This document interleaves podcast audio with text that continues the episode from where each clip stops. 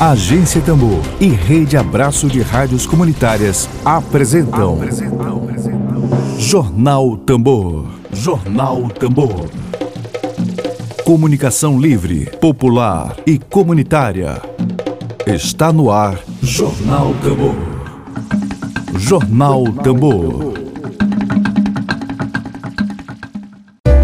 Dedo de prosa.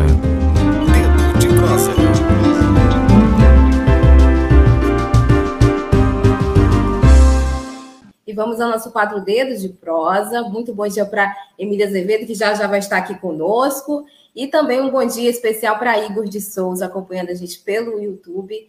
E vamos para o nosso quadro Dedos de Prosa. Bom dia, Emílio. Bom dia, Lívia. Bom dia aí, um abraço na audiência, um abraço a todos, um abraço a todas. Vamos aí conversar com o Reinaldo aí sobre as questões, Sim. as estatísticas. E ele já está por aqui. Opa, bom, bom dia. dia. Tá me ouvindo bom bem? Dia. Tudo bem, agora estou ouvindo bem. Teve problema ali no início, mas está tudo. Que bom. Vou apresentar o Reinaldo aqui para a nossa audiência. Hoje, dia 3 de agosto de 2021, nosso dedo de prosa é com economista com especialização em economia do trabalho e tecnologista, né? De informações geográficas e estatísticas no IBGE, José Reinaldo Barros Ribeiro Júnior o tema de hoje do nosso Dedo de Prosa é as taxas de emprego e desemprego no Maranhão e no Brasil, o aumento da informalidade e a redução salarial. Vamos dar início, Emílio. Vamos embora. Tudo bom, Reinaldo? Oi, tudo bem, Emílio. Nós estamos Dá um aqui para. Dá um abraço na Naí. Tudo bem. É o... Será a transmissão. É o seguinte.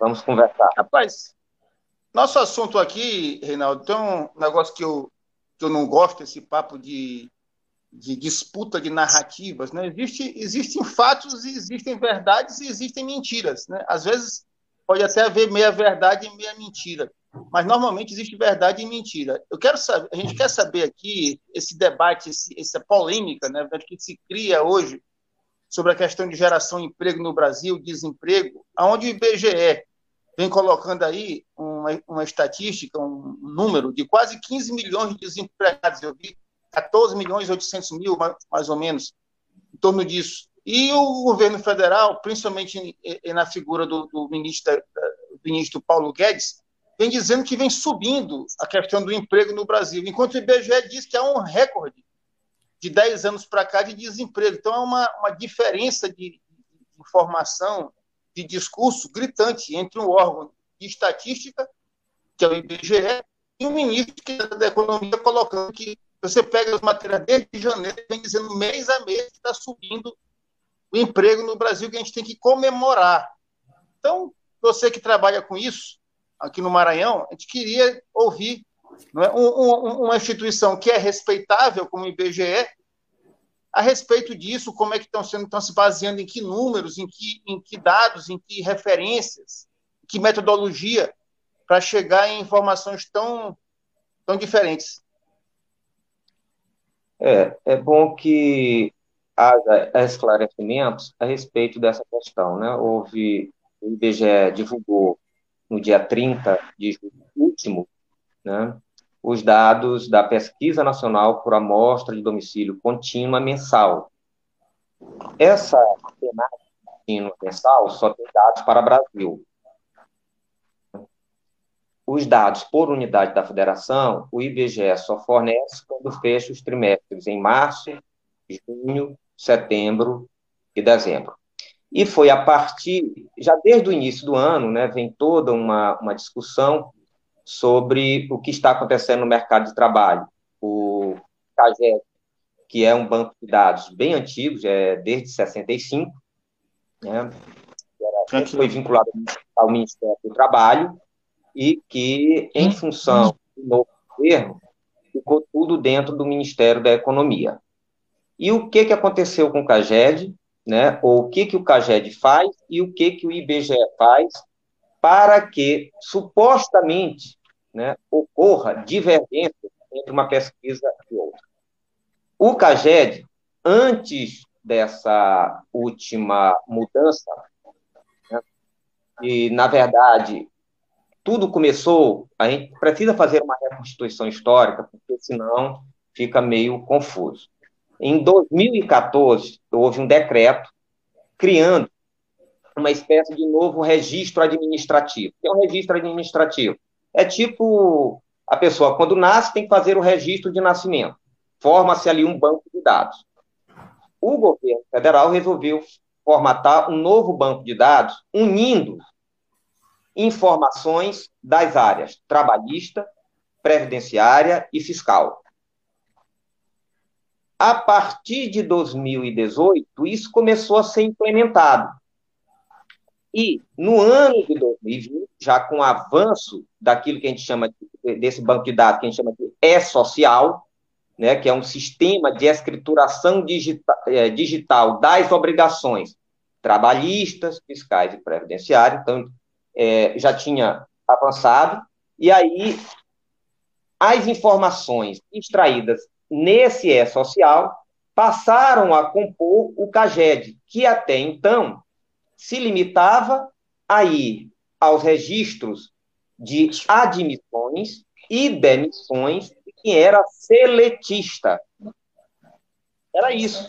Então, é uma visão do mercado de trabalho restrita, porque no caso do CAGED, por exemplo, não se incluía os trabalhadores do serviço público civil, né, do serviço militar, né, e também, certamente, não captura informações, que é o mais importante, daquilo que a gente chama de mercado de trabalho informal. Bem, com o novo E-Social, houve uma amplificação na coleta de dados, porque não ficou restrita apenas às questões, a, a, a um banco de dados trabalhista. Então, ia lá na Previdência, né, alguma coisa do INSS e fiscal. É, o que que entrou de novo? Bem, entrou, entraram bolsistas, né, começou a entrar no novo CAGED. É, tinha uma, teve uma questão também que eles começaram a trabalhar utilizando o recurso da imputação. O que é imputação? Imputação é um recurso estatístico legítimo. Porque no CAGED anterior, né, eles coletavam informações também dos trabalhadores temporários das empresas. Só que às vezes eles eram desligados, tal, ou admitidos, e isso às vezes não entrava no sistema. Então descobriu-se que 17% desses trabalhadores apenas havia registro normal. A partir desse novo cadastro baseado no E-Social, eles passaram a imputar, ou seja, não são só esses 17%, né, tem um percentual de pessoas né, a mais, tem um número de pessoas a mais que deve fazer parte da estatística. Isso é legítimo? É. O próprio IBGE utiliza isso no censo demográfico. Você vai no domicílio das pessoas, vai uma, duas, três vezes, não consegue alcançar os moradores, mas descobre, conversando com pessoas ao lado ali, que existem pessoas ali morando. Para não prejudicar o próprio município, em termos de número de população, o IBGE, através de uma metodologia rigorosa, faz as imputações devidas. Isso se faz em qualquer lugar do mundo. Mas, bem, o novo CAGED, ele ficou mais amplo, né? É, ele ficou um pouco mais amplo. Não é que ficou amplo em demasia, ele ficou apenas um pouco mais amplo. Tá? Isso, mas olhando sempre o setor formal, só isto. Só isto. No caso do IBGE, quem é o informante do IBGE? Não é empresa, o IBGE não vai em, banco de dados do INSS, não. O IBGE vai no domicílio das pessoas para capturar essas informações. E é ali que o IBGE captura as informações sobre a questão do mercado de trabalho informal, também. Né? Então, o IBGE, quando coleta as informações, quem são os trabalhadores, vamos dizer assim, a força de trabalho no Brasil? São os empregadores, são os empregados do setor privado, são os trabalhadores domésticos, são aquelas pessoas que trabalham como conta própria ou trabalhador autônomo, é o trabalhador familiar auxiliar, né? é o empregado do setor público. Tá? Então, o IBGE ele captura um volume maior de informações. Então, o que, que aconteceu quando, a partir de 2020, veio essa nova, esse novo CAGED baseado no E-Social? Vejamos bem, eu tenho aqui alguns números, porque agora que eu, a gente vai apresentar que não, é incongru, não há incongruência entre o CAGED e a Pesquisa Nacional para a Morte de Domicílio Contínua do IBGE. Não há baseado numa premissa básica inicial. CAGED, trabalho formal. E olha lá, tem um outro detalhe.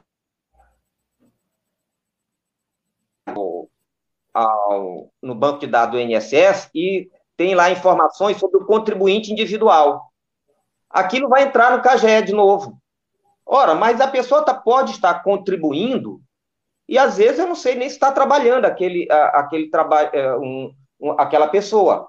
Pode ser um trabalhador autônomo? Pode, e ele deve estar em, pode estar em atividade. Mas, de repente, ele não está em atividade. Ele só deixou o trabalho e passou a contribuir, né, um trabalho formal, e passou a contribuir para a Previdência, né, como trabalhador autônomo. Isso não acontece? Acontece. Então, é isso que o E-Social captura. Bem, então, o que, que aconteceu? Em janeiro de 2020, começou né, esse novo CAGED. Aí eu vou pegar os números aqui de janeiro, é, de dezembro de 2019. Estoque de trabalhadores, 39 milhões 54 mil 507 pessoas. Em dezembro de 2019, estoque de pessoas. Né? O que, que faz o CAGED? Todo mês. Admitidos, demitidos, aí pega aquela outras informações e tal. Dezembro de 2019, antes do novo CAGED. Quando chegou em dezembro, é, é, em dezembro de 2019, quando foi em março de 2020, já com o novo CAGED, 39 milhões 130 mil 755 estoque de pessoas ali do CAGED. 39 milhões. Então, ali já pega só uns 15 dias da pandemia. Quando foi em abril, aí cai vai para 38 milhões 270 mil 252. A gente se recorda que abril e maio foram os meses em que o nível de atividade econômica caiu mais, né? postos de trabalho, de fato, foram fechados, né? o setor de serviços, comércio, indústria, generalizado. A partir de junho, julho, começa ali uma, aquilo que seria uma recuperação. Em junho de 2020, não, já tinha, é, já tinha 38 mil, maio de 2020, 37 milhões 938 mil 351 trabalhadores ali no CAGED. Quando é em junho, já tem 38 milhões e 58 mil, sinal ali de uma lenta recuperação. Quando chega em dezembro de 2020, 39 milhões 362 mil 968 pessoas ali no CAGED lá, estoque de trabalhadores. E é aí que começa a questão, porque a gente começou o ano de 2021 imaginando, vai ter a recuperação. Né? Ainda não se falava muito em, na segunda onda, já começou ali pela Europa, ali uma segunda onda tal, mas aqui no Brasil a coisa estourou já no final do mês, lá na ali na Amazônia, ali né, em alguns estados. Tal. E aí, quando foi em janeiro de 2021, independente de segunda onda não, mas acreditando numa recuperação, o CAGED, esse novo CAGED, já tinha 39 milhões 623 mil 321. Veja bem, se passou de 39 milhões 362 mil em dezembro de 2020 para 39 milhões 623 mil 321. E a partir desse o, o CAGED, né, ele, ele é um processo, esse novo CAGED, ele, é um, ele está em processo ainda de montagem. Então, cada vez mais eles ali ampliam um pouco mais e, e vai responder ao que estava de alguma coisa acontecendo na economia e que algumas outras pesquisas confirmam, né? Quando você compara os números de 2021 com 2020. Então, vamos lá. Quando foi em março de 2021, tava, tinha lá no estoque do CAGED 40 milhões 209 mil e 100. E aí, Veja bem, se em janeiro, dezembro, tinha 39 milhões 372 mil de estoque, e agora em março de 2021, 40 milhões 209 mil, apareceram o quê? Quase um milhão de pessoas. Nada de mal, mas ali Nada de estranho. Mas ali no setor formal, é isso que a gente tem que. Um formal que a gente tem que colocar, às vezes, também entre aspas, né? Então vamos lá. E agora, em maio, último, 2021, estava com 40 milhões 610 mil. Aí diz assim: ora, se em dezembro de 2020 tinha 300, 39 milhões 362 mil pessoas trabalhando pelo CAGED, uma certa que ali os trabalhadores formais, vamos dizer assim, entre aspas, e em maio 40 milhões 610, então pulou para 1 milhão e 300 mil, criamos 1 milhão e 300 mil empregos. Bem, Aí, dentro do CAGED, né, é como eu digo, é, um, é uma base de dados um pouco mais ampla, né, e aí entra essa história, por exemplo, do contribuinte autônomo do INSS, entre os bolsistas, e tem as imputações dos trabalhadores é, temporários, tá, que não tinha antes, eles não faziam imputação no antigo CAGED, agora eles estão fazendo. Pá, mas que tudo bem, Rinaldo, Aí eu vou começar a falar da PNAD do IBGE para ver que onde há diferença e onde há similaridade. Bem, no caso da PNAD, a PNAD do IBGE, que vai lá no domicílio das pessoas, em janeiro e março de 2020, sabe quantas pessoas estavam ocupadas no Maranhão, no Brasil? 92 milhões 223 mil. Né? Janeiro, fevereiro, março, que é pesquisa, ela é trimestral, tá? Quando o IBGE divulga a PNAD contínua mensal, na verdade ela está pegando um trimestre e comparando com o trimestre anterior. É como se fosse uma média ali dentro de cada mês, tá? Só para as pessoas entenderem. Então, de janeiro a março de 2020, eram 92 milhões 223 mil pessoas ocupadas no Brasil. Quantas estavam ocupadas em é, março de 2020 pelo CAGED? 39 milhões e 130 mil. Por que essa diferença? Ora, porque o CAGED também ele tem sua limitação. E o IBGE, né, como disse, ele, indo nos domicílios, ele vai capturar não só os formais, como os informais e, inclusive, o trabalhador auxiliar familiar. E o conta própria, que é um contingente significativo de pessoas, tanto no Brasil quanto no Maranhão. Do total de pessoas ocupadas hoje no Brasil, 27% são, trabalham como conta própria.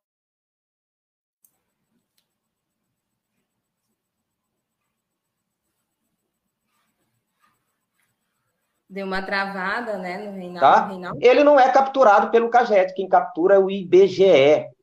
Então, vamos lá. Então, ocupados 92 milhões 223 no trimestre fechado em março de 2020 no Brasil. E desocupados, pessoas sem emprego, 12 milhões 850 mil.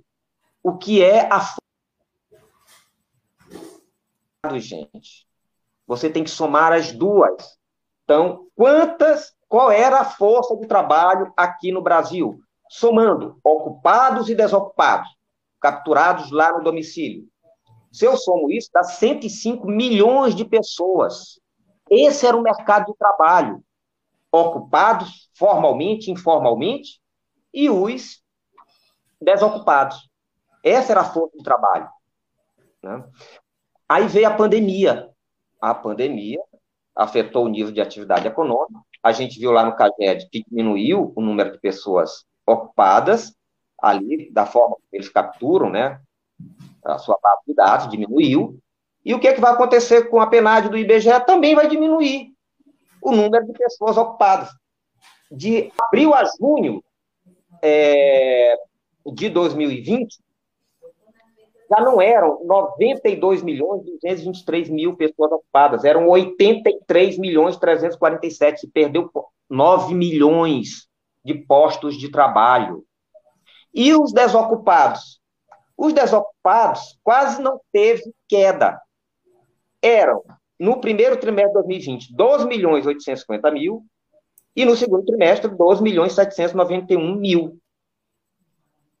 Ou seja, as pessoas houve a pandemia, muitas pessoas perderam seu emprego, cerca de 9 milhões, mas nem todos foram para o mercado de trabalho pressionar a procura. Foi aquela luta pelo, é, pelo auxílio emergencial, né, o valor e tal, e foi isso que segurou muita gente fora do mercado de trabalho e que passou a não ser caracterizado como desempregado. É o que a gente chama de força de trabalho potencial. Né? São pessoas que não são nem ocupadas e nem desocupadas. E dentro da força de trabalho potencial, caros ouvintes, tem os desalentados, que vem aumentando. É outra, é um problema sério hoje no mercado de trabalho brasileiro e principalmente na região Nordeste e principalmente nos estados do Maranhão e da Bahia, que tem os maiores exércitos de pessoas desalentadas no país. Então vamos lá. Veja bem, no primeiro trimestre de 2020, a força de trabalho no Brasil era formada por 105 milhões e 73 mil pessoas. 92 milhões ocupadas e 12 milhões desocupadas. No segundo trimestre de 2020, eram 83 milhões ocupadas e 12 milhões e 791 desocupadas. 96 milhões. Caiu o mercado de trabalho. Falar de números é meio chato para o ouvinte, mas se a gente não falar, né, e, e nem sempre é fácil capturar tantos números, tá? Fica uma coisa meio complicada, mas não tem outro jeito, Emílio, da gente fazer o que a gente quer fazer com que as pessoas entendam é que são duas pesquisas distintas e que uma não anula a outra. E agora vem a prova de que os números do IBGE estão concatenados com o número do CAGED. Qual é a prova? Eu quero saber do IBGE quais são os trabalhadores formais. Quantos? Quantos trabalhadores formais tinha em março de 2021 pelo CAGED? 40 milhões 209 mil. Quantos do IBGE? Do IBGE, bem aqui, ocupados formalmente. 41 milhões e 51 mil. Isso é uma pesquisa amostral. Inclusive, do IBGE tem mais trabalhadores formais do que o do CAGED. Então, não há Mas, mas o que eu, desculpa, desculpa eu te interromper. É, eu vou passar aqui para a Lívia para ela, ver alguma coisa do chat. Mas a dúvida que, que, que eu quero tirar contigo é o seguinte: é, há motivos, então, para comemoração é, é, por um crescimento já que não há, não há incompatibilidade entre o CAGED e o IBGE, não há incompatibilidade, é o que está colocando. Mas, em compensação, há um discurso é, é, de euforia do ministro da Economia, esse, esse, esse, esse discurso ele tem razão de ser, e há um outro discurso colocando que nós estamos com desemprego recorde. Uhum. Eu queria saber se, se é o, o, o, o, a gente tem que comemorar junto com o Guedes ou se a gente tem que registrar esse crescimento de desemprego no país recorde, segundo o que Olha, é colocado. Primeira observação. É. Primeira observação. Né? Olhando os números. Né? Hum. Bem, o novo TAGED chega implantado em 2020. Antes da pandemia, né, digamos que em condições normais de funcionamento da economia, tinha 39 milhões e 130 mil pessoas ocupadas formalmente, né? Formalmente, vamos de acordo com o CAGED. Chega em março, 40 milhões e 209 mil. Então, houve um acréscimo aí, o quê? De cerca de é, um milhão de pessoas, aproximadamente. Um milhão de pessoas. Isso é bom? É. É interessante, parece ser uma coisa interessante. Embora a gente tenha que levar em consideração o fato de que o CAGED, ele não porque quando a gente fala de trabalho, né, a gente está imaginando o cara que está lá com sua carteira de trabalho, né, pô, foi demitido ou foi admitido, tal. É, esse é o mundo que a gente contempla, né? E o CAGED, além disso, vai atrás de outras informações que pode ser que em outra pesquisa nem seja caracterizado como trabalhador, tipo um bolsista, de repente pode não ser, né? Mas vamos lá. Vamos dar esse. É, vamos levar em consideração que o CAGED está tá apontando que está aumentando o número de é, trabalhadores formais. Ah, correto. Agora, o problema é que aquelas pessoas que perderam o emprego, né, foram 9 milhões de pessoas que perderam o emprego, a partir do segundo trimestre de 2020, elas estão cada vez mais voltando ao mercado de trabalho. Eram 9 milhões. Cerca de 5 milhões dessas pessoas voltaram. Elas estão encontrando trabalho? Não. Tanto é, por isso que resiste o número de desempregados. Quantos desempregados tínhamos em janeiro, em outubro, dezembro de 2020? 13, agora, no último trimestre do ano, no Brasil, 13 milhões 925 mil pessoas. E agora, com a última PNAD do Brasil, 14 milhões 795 mil. As pessoas que tinham saído do mercado de trabalho, né, como ocupadas, que até hoje a gente não recuperou o número de pessoas ocupadas de antes da pandemia, Emílio. Eram 92 milhões de pessoas ocupadas. Sabe quantas são hoje? Janeiro, é, eram 92 milhões, 223 mil antes da pandemia. E hoje são quantas? Março a maio, Brasil, 86 milhões 708 mil. Ou seja, ainda está dando aqui uma diferença de cerca de 5 milhões de pessoas que não recuperaram seu trabalho, sua ocupação. Esse pessoal está onde? Está lá no mercado de trabalho, pressionando, ou então está lá na força de trabalho potencial ou desalentado. Se, por um lado, eu posso até dizer que, vem cá, então houve um aumento, de qualquer forma, é interessante, né? Ter mais trabalhadores formais. Sim. Ah, legal, é bom e bem interessante, parece ser bem interessante. Só que a gente tem um contingente muito grande de pessoas desocupadas, tá? um contingente muito grande, e uma parte também que o, o CAGED não faz isso, né? É capturar aquelas pessoas que poderiam estar no mercado de trabalho não estão. Alguns porque desistiram, como é o caso dos desalentados. Olha, essa questão dos desalentados, Emílio, é uma questão tão, tão séria que eu tenho aqui, eu trouxe aqui uns números de pessoas desalentadas.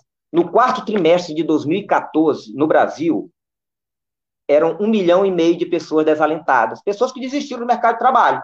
Mas eu não procurei, porque, sei lá, já estou com uma idade avançada, eu tenho um pouco de escolaridade, aqui onde eu trabalho, na região onde eu moro, não tem trabalho e tal. No primeiro trimestre de 2021, 6 milhões de pessoas, de 1 milhão e meio, para o último trimestre de 2014, para 6 milhões. E isso vem num processo contínuo. Aqui no Maranhão eram 129 mil no último trimestre de 2014. No primeiro trimestre agora, 677 mil. É então, na coisa, né? verdade, né? o mercado de trabalho, o que a gente pode, olhando os números aqui, é que o mercado de trabalho ele ainda não conseguiu se rearrumar no sentido de recuperar uma realidade antes da pandemia. Não conseguiu. a força de trabalho desempregada é alta, 15 milhões de pessoas, e vem se mantendo ao longo dos últimos é, pode dizer, desde o início do ano, que a gente está praticamente no patamar de quase 15 milhões. Tá? E esse contingente, o CAGED, né, não, a estatística do, do, do CAGED não, não, captura, porque não é, esse, não é esse o objetivo dele, nem quando ele foi criado em 65 e nem agora com a sua reformulação. Essa é a questão. Eu não sei se os caros ouvintes, com tanto número citado, compreendem ou compreenderam bem. Tá? O mercado de trabalho ainda está desaquecido, se por acaso teve um aumento ali de pessoas ocupadas formalmente, mas nada que seja o suficiente para perceber-se que a gente ainda está com uma economia que funciona não absorvendo a quantidade de pessoas necessárias para se baixar a taxa de desemprego. É só isso. Bem, vira aparentemente um jogo de palavras, né? Olha, está crescendo, né? Está crescendo. Sim, é através dessa tua estatística aí que é bastante restrita os trabalhadores formais, mas o mercado de trabalho é uma coisa bem mais ampla do que aquele banco de dados do CAGED. Isso a gente pode afirmar. A gente já está chegando aqui no, no finalzinho com a entrevista com o Reinaldo, e eu vou para o chat agora. O som. Tem uma galera que já está chegando aqui, Reinaldo. Tem pergunta, comentários também. A Zaira Sabri está comentando aqui pelo YouTube. Que bom, a gente Tambor trazer sem questão som. atual, urgente e necessária. Eu fiquei sem som. Tá me ouvindo? Eu. Oi. Eu estou ouvindo bem. Som. Não estou escutando. Bem. Eu vou sair e vou entrar. Tá bom. Enquanto isso, eu vou lendo aqui os comentários. Tá bom, Reinaldo. E aí, a Zaira está okay. comentando. A agência Tambor trazer questão atual, urgente e necessária. Obrigada, Zaira. Aí, tá. A agência Tambor sempre antenada com as questões reais. É isso aí. vou sair e entrar. Tá ok, Reinaldo. Vou sair e vou voltar. Beleza. A internet deve ser a internet do Reinaldo. E o Martins Kelly está comentando aqui, ó. No Brasil só dá para comemorar as medalhas da Raíssa, Emílio, Rebeca nas velas, natação, entre outras, porque aqui o país está triste de luto. Exatamente. Todo esse cenário aí de desemprego, né? E o Martins também está comentando desemprego estrutural do capitalismo. O, Reinaldo está voltando aqui com a gente. Tem uma pergunta também é, do Hinaldo Moraes. Reinaldo. Está ouvindo agora, gente? Opa, é. Trabalho escravo. Não, o IBGE é, não captura. Pergunta do Hinaldo Moraes. É. É, é. É, o IBGE não captura essa informação através é, da Pesquisa Nacional por Amostra de Domicílio Contínuo. Não há como. Né? As categorias, quando o IBGE vai a campo, né, pergunta se a pessoa está trabalhando ou não, e se não está trabalhando, pergunta se ela tomou alguma iniciativa para ter um trabalho. Aí, se ela disser que sim, tomou, iniciativa, é, é, caracteriza aquela pessoa como desempregada, né? Então, essa é a força de trabalho tal. Depois você vai pegando algumas, tem algumas características, né? Desde renda, se ele é empregador, se ele é empregado, se ele é um empregado do setor público, se ele é um empregado privado, se é um trabalhador familiar auxiliar, se ele é um conta própria, enfim. Né? E depois também, no caso do empregado do setor privado, se tem carteira de trabalho, não tem carteira de trabalho, se for do setor público, se ele é um civil, se ele é militar, né, estatutário, ou até mesmo se tem uma carteira de trabalho. E trabalhador doméstico é uma outra posição né, que o IBGE caracteriza, mas essa informação aí não aí tem que ser um trabalho mesmo em nível de políticas públicas, né, e de denúncias que têm que ser feitas. Lívia. E aí o Igor de Souza também, Reinaldo, está falando para você comentar um pouco sobre as particularidades da economia aqui no estado do Maranhão, se for possível. Nesses é, vamos lá. É, vamos lá. E, o IBGE tem algumas pesquisas né, é, econômicas pesquisas conjunturais. Então, eu vou falar aqui vendo os resultados das pesquisas conjunturais. No caso da indústria, nós não temos dados ainda para a unidade de federação do Maranhão. Tem para algumas unidades da federação, mas não tem para Maranhão, embora projeto do IBGE nos próximos, talvez no próximo ano, a gente já ter dados da indústria, transformação e extrativa para o Maranhão. Comércio e serviço. Comércio e serviço, é, se a gente comparar os números de 2020, 2021, janeiro a maio, com janeiro a maio de 2020, olha o que está acontecendo. No caso do, da pesquisa mensal de comércio, comparando de janeiro a maio de 2021 com janeiro a maio de 2020, enquanto o Brasil cresceu 6,8%, né, o volume de vendas do comércio aqui, varejista do Maranhão, cresceu 12,5%. Agora, veja bem, quando você compara 2021 com 2020, é necessário levar o seguinte fator em consideração. Maio, é, abril e maio do ano passado foram meses, foram meses de profunda queda. Quando você compara abril de 2021 com abril de 2020 e maio de 2021 com maio de 2020, a possibilidade de você ter um aumento no volume de vendas é grande e é natural. É aquilo que os estatísticos, os estudiosos chamam de carregamento estatístico. É aquela velha questão, a pessoa recua. Embora é preciso tomar cuidado com essas taxas também. Por isso que eu estou tomando cuidado quando eu falo de crescimento de 12,5% do comércio varejista no Maranhão. Porque é aquela história, a pessoa tem 100, perde 50%, ela vai para 50. Para ela voltar aos 100, não adianta ela crescer 50, ela tem que crescer 100. Porque se ela crescer 50, ela vai só para 75. Então, essas taxas, elas estão altas porque elas estão comparando meses de 2021 em condições relativamente normais com meses como de abril e maio do ano passado, meses de queda.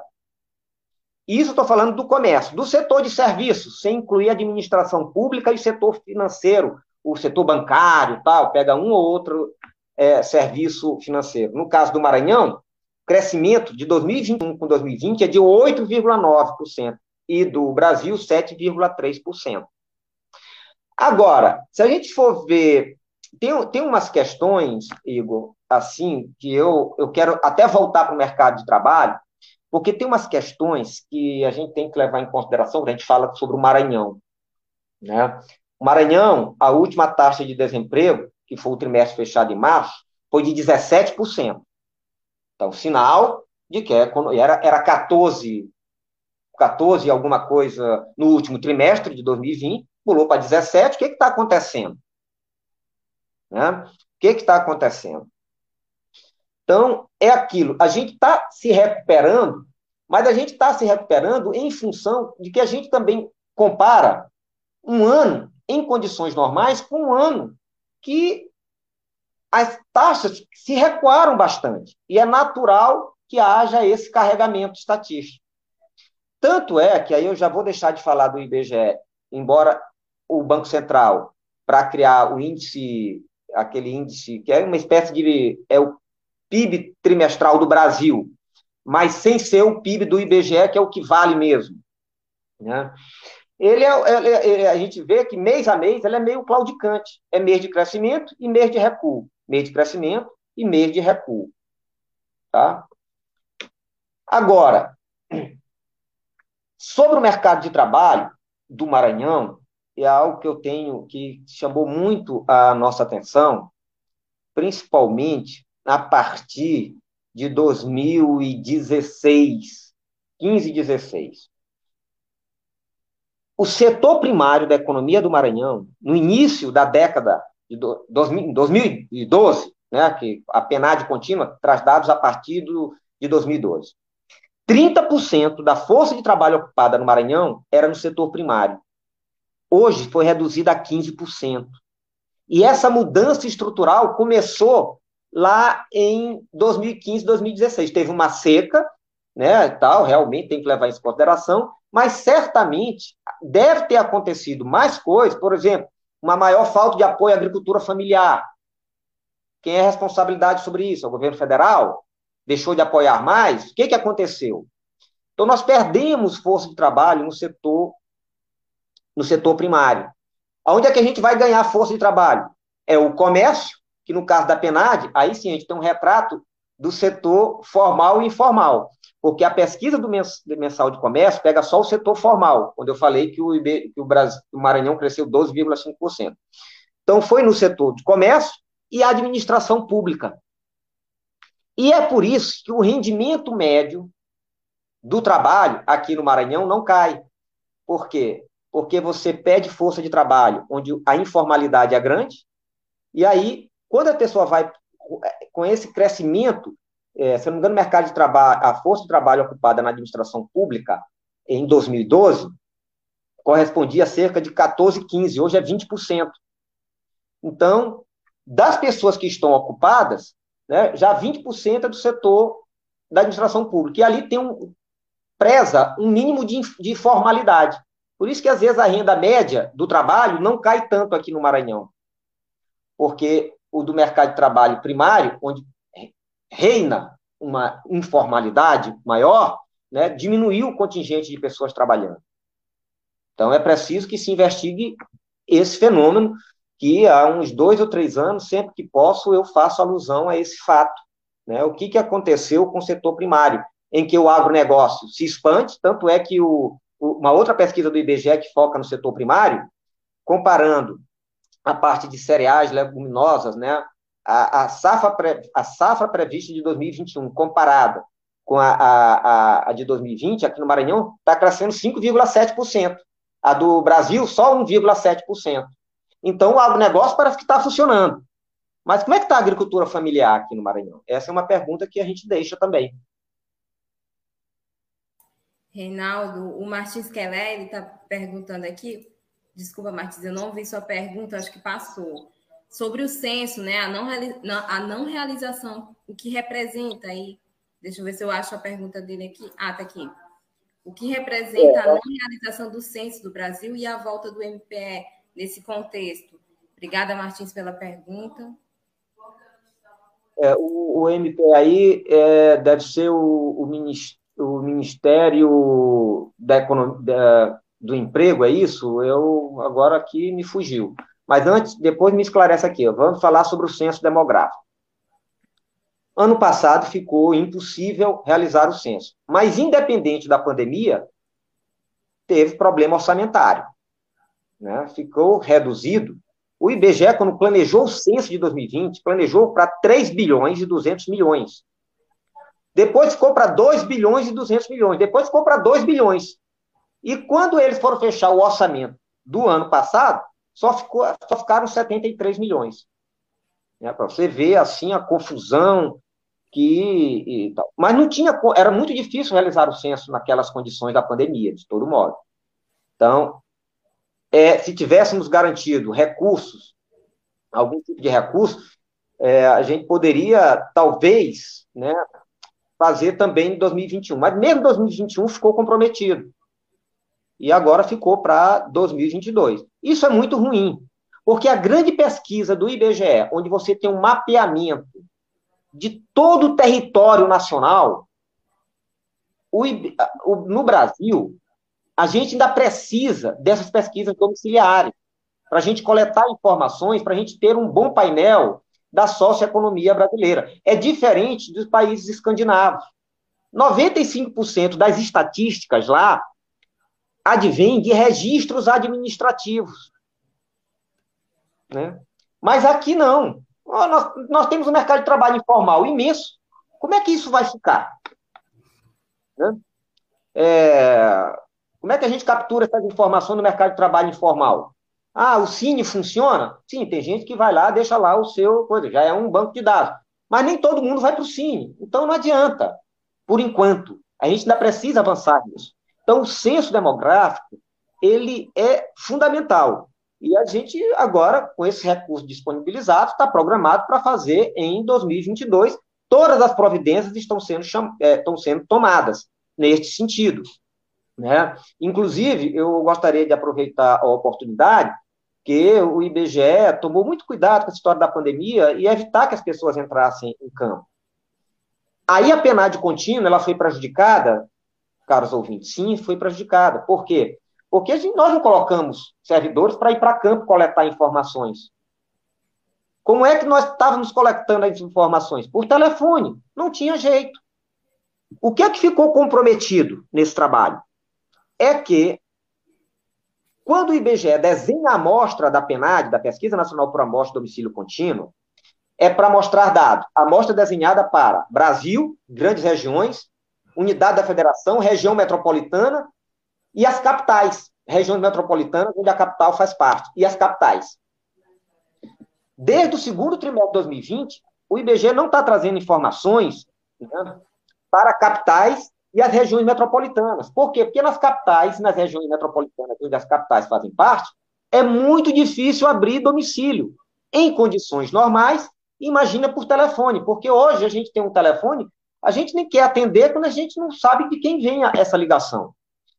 Tá? Então, por isso que a gente tem dados da PNAD contínua para Maranhão. A amostra é possível que a gente tenha, de fato, um desenho da realidade do Maranhão. Mas para São Luís e região metropolitana, de fato ficou comprometido. O IBGE disponibiliza isso num recurso chamado é, microdados, mas quem usa os microdados do IBGE assume a responsabilidade de que ali vai ter uma estatística né, que se aproxime da realidade. Aliás, o IBGE tem muito cuidado com isso. mesmo nos bancos de dados do IBGE, de uso do grande público, como o Sidra, no caso da PENAD, você lá tem os coeficientes de variação, como se fossem as margens de erro. Você sempre vai observar que, mesmo em condições normais, os coeficientes de variação das capitais, eles são maiores do que o do, do das unidades da federação e do Brasil. Tá? Então, o IBGE é muito claro na sua metodologia. Então, o censo é importante porque você tem um desenho de cada célula, de cada pedaço do país. Ora, num município, só São Luís, em 2010, ele foi dividido em 1.126 pedaços. Quadras, vamos dizer assim.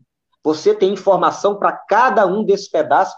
Isso é fundamental para o estabelecimento de políticas públicas localizadas. Como foi feito o trabalho de combate à miséria aqui no Brasil? Porque em 2010, no censo, no questionário do universo, que é um questionário menor, que você aplica, é, é um questionário que tem lá, tinha lá um determinado número de perguntas, que eu não me recordo aqui, e aquelas perguntas eram feitas em todos os domicílios. E lá tinha uma pergunta sobre renda. Ora, quando eu faço a pergunta sobre renda em cada domicílio, eu microlocalizo onde é que está a pobreza extrema no Brasil. Para o censo de 2022, essa informação a gente não vai ter. Essa vai ser uma perda? Pode ser uma perda. A gente tem, vai, vai ter que recuperar isso utilizando outros recursos estatísticos que o, os próprios dados do censo podem ajudar a fornecer. Ok, o Martins Keller, é, Reinaldo, ele está corrigindo aqui, é Ministério do Trabalho. Ele quis botar ah, na Ministério do Trabalho, né? Ministério, do, Trabalho. Trabalho inteiro. Agora, Reinaldo... Olha, criaram um, um ministério muito grande. Sim. A gente já está chegando aqui nos minutinhos finais. Eu queria só fazer uma pergunta é, agora é, tivemos aí o crescimento do PIB em 1,2%, como você mencionou também, no decorrer da sua fala, no primeiro trimestre deste ano, mas alguns setores aí retomando, né? É, chegando nessa retomada, mas os números do, do, do, emprego não acompanhou esse crescimento do PIB. Eu queria que você comentasse um pouquinho sobre essa. Não teve essa melhoria, né? Por quê? É, porque, veja bem, é, é, é aquilo que eu falo de, de carregamento estatístico, gente. Às vezes é até difícil, às vezes, as pessoas compreenderem isso.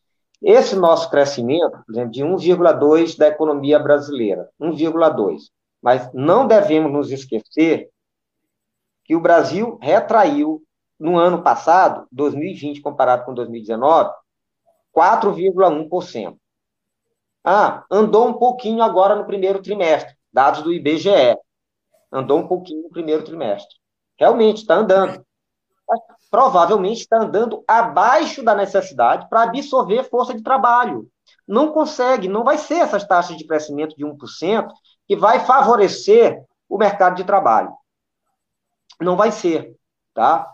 Então a gente teria que ter um patamar de crescimento muito maior. E aí eu volto a falar do trabalho do Banco Central, que acompanha o crescimento do PIB mês a mês que no caso do IBGE é diferente, é no trimestre.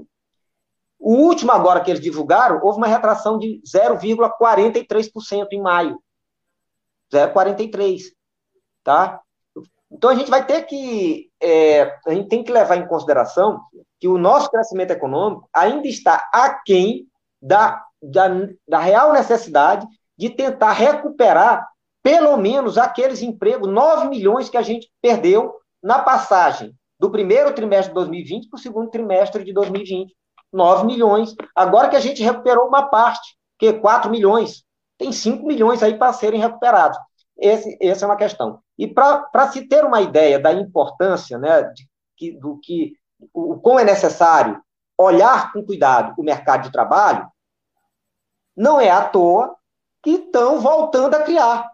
Porque a coisa ficou muito grande. Agora temos que criar um, um, uma pasta para cuidar, ter políticas públicas voltadas para saber especificamente, com uma preocupação específica, botar uma parte dessa máquina do Estado para funcionar olhando o mercado de trabalho. Então, é sinal de que tem alguma coisa que não está funcionando conforme a real necessidade da sociedade brasileira. Para mim, é sinal disso. Ok, Reinaldo Emílio. Microfone, microfone. Acho que o Reinaldo deu uma contribuição boa aí para a gente tentar Sim. entender esse, esse, essa, essa disputa aí de, de versões, né? Sim, a gente já está chegando aqui nos finalzinhos, é, no final da entrevista aqui com o Reinaldo. Reinaldo, eu queria te pedir tuas considerações finais. É, eu só tenho a agradecer essa oportunidade, né, de prestar essas informações para os, os ouvintes, né, da Rádio Tambor, né, que vem prestando estação essa, né, que vem prestando relevante serviço à comunidade, e nós sempre nos colocamos à disposição para tratarmos de assuntos atinentes ao trabalho do IBGE, que esse ano completou 85 anos de história, e, enfim, procura fazer tudo da melhor forma possível, né? Se não se é perfeito, tá? Mas o ideal, né, o ideal lá consagrado nos pais fundadores da instituição é o de tentar fazer o melhor. E esse é o esforço. E o IBGE é uma instituição que hoje ela se ombreia com os melhores é, órgãos de estatística oficial do mundo, tá? É, da Europa, enfim, dos Estados Unidos, do Canadá, gente, e também somos, né, pelo menos até recentemente, fizemos uma parceria muito interessante com os países da África. Nós ajudamos muitos países da África nessa segunda década do século XXI, tá? a realizarem as suas jornadas censitárias. Então, esse, esse é o trabalho do IBGE. Eu queria te agradecer, Reinaldo, tua participação aqui, agradecer Emílio também, e agradecer nossa audiência querida que ficou acompanhando a gente oh. até agora. Muito obrigada, gente, pela audiência. E obrigada, Reinaldo. Até breve aqui na Agência Tambor. Muito obrigada. Esclarecedora a entrevista. E, gente, lembrando que o programa de hoje ele vai estar disponível logo mais no Spotify, acesse lá e compartilhe a entrevista de hoje e também matéria logo mais no site da Agência Tambor. Valeu, Emílio. Obrigada, Reinaldo. E é isso, gente. Uma ótima tarde para você. E é isso. Beijão, gente. Tchau. Tchau. Web Rádio Tambor. A primeira rede de comunicação popular do Maranhão. Comunicação comunitária, livre, alternativa e popular.